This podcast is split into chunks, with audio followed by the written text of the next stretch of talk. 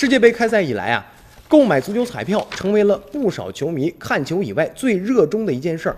那么，尽管自二零一五年起，有关部门就联合下发了通知，禁止一切互联网的彩票销售行为，但是多款彩票的 APP 这几天在这个排行榜上，热门排行榜上，我们观察以后就发现了双色球、竞彩足球这样的。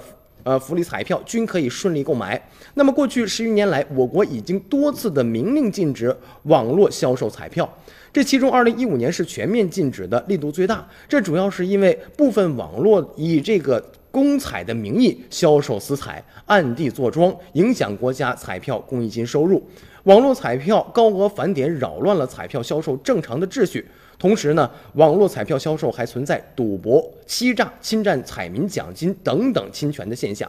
尽管相关的法令呢已经发布了很多道，但是却始终没有完全遏制住网络彩票销售。一些公众号、APP 销售的彩票现象一直是存在。